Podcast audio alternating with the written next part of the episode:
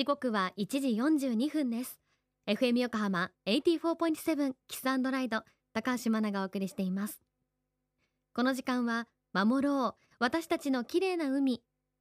FM 横浜では世界共通の持続可能な開発目標 Sustainable Development Goals SDGs に取り組みながら14番目の目標海の豊かさを守ること海洋ごみ問題に着目。海にまつわる情報を毎日お届けしています。今週は今月7月15日土曜日から国立科学博物館で開催される特別展海生命の源について国立科学博物館動物研究部脊椎動物研究グループ研究士官の田島優子先生のインタビューをお届けします。今回の特別展どんな内容なのか教えていただきましょう。皆さん、こんにちは。国立科学博物館動物研究部の田島と申します。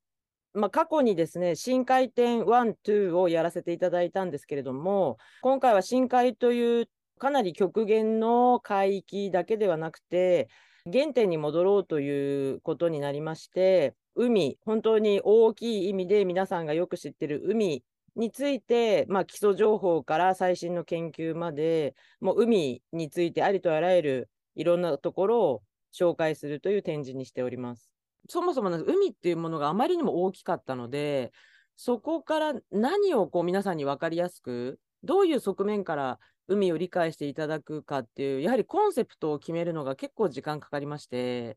あの最初は例えば SDGs 寄りでいくかとか、まあ、そういう話もあったんですけど、やはり、まあ、科学、特に我々なんかはそう、やっぱ彼らのそもそもの素晴らしさっていう海の素晴らしさ生物の素晴らしさを、まあ、最初にお伝えしたいなっていうのもありましたのでだんだん、まあ、それも含めて、まあ、SDGs 寄りなお話もあるけれどもそもそも我々周りにある海をどれだけ知ってますかっていうことを、まあ、お伝えしたいなっていうのにだんだん皆さんで集約できたのでそこのコンセプト作りがちょっと最初は難しかったかなっていうのはあります。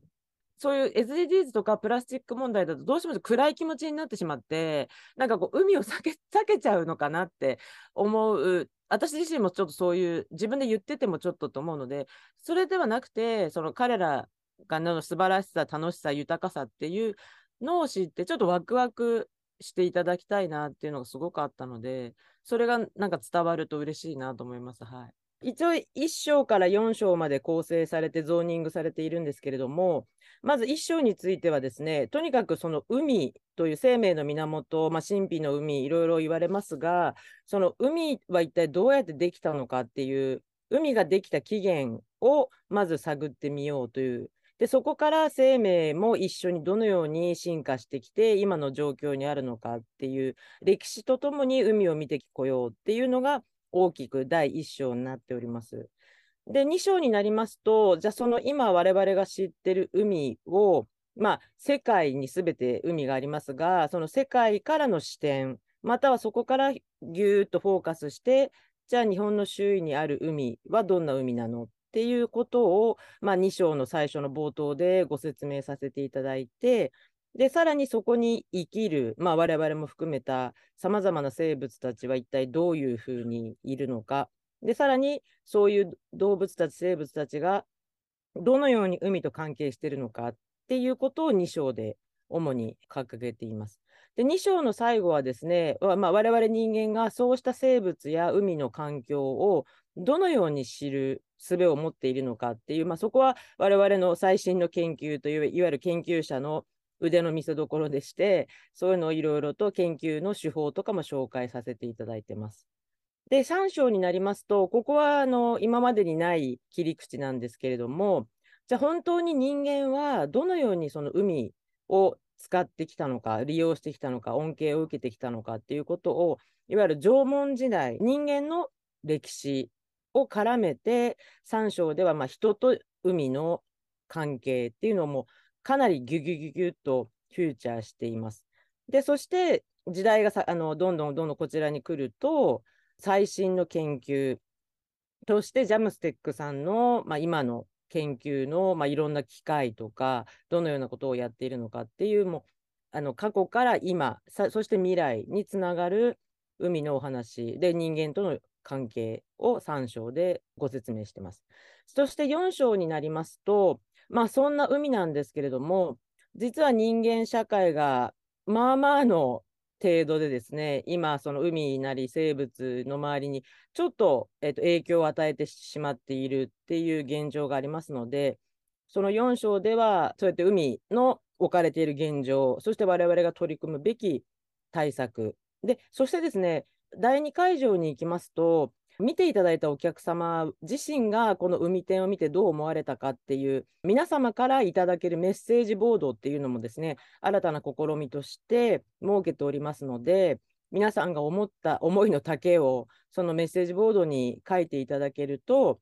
まあ、それがいろいろ広がりにつながるかなっていう、最後は参加型の展示にもなっておりますので、ぜひ皆さんこう自分のこととして捉えていただけると嬉しいと思います。田島先生ありがとうございました。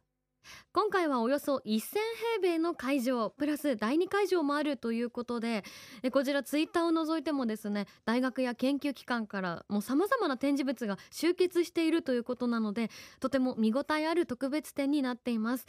夏休みの宿題もここでできてしまうかもしれないですね。特別展海。生命の源は7月15日土曜日から10月9日月曜日祝日まで上野公園にある国立科学博物館で開催されます。現在入場の日時指定予約ができるそうです。詳しくは国立科学博物館のホームページをご覧ください。FM 横浜特設サイト海を守ろうからもリンクを貼っておきます。さて明日は特別展海生命の源の第一章について詳しく田島先生に伺っていきます。FM 横浜では海岸に流れ着いたゴミなどを回収し海をきれいにしていくために神奈川守ろう私たちのきれいな海実行委員会として県内の湘南ビーチ FM レディオ湘南 FM 湘南ナパサ FM 小田原のコミュニティ FM 各局その他県内のさまざまなメディア団体のご協力を得ながら活動しています。また日本財団の海と日本プロジェクトの推進パートナーでもあります。FM 横浜守ろう。私たちの綺麗な海チェンジフォーザブルー。明日もお楽しみに。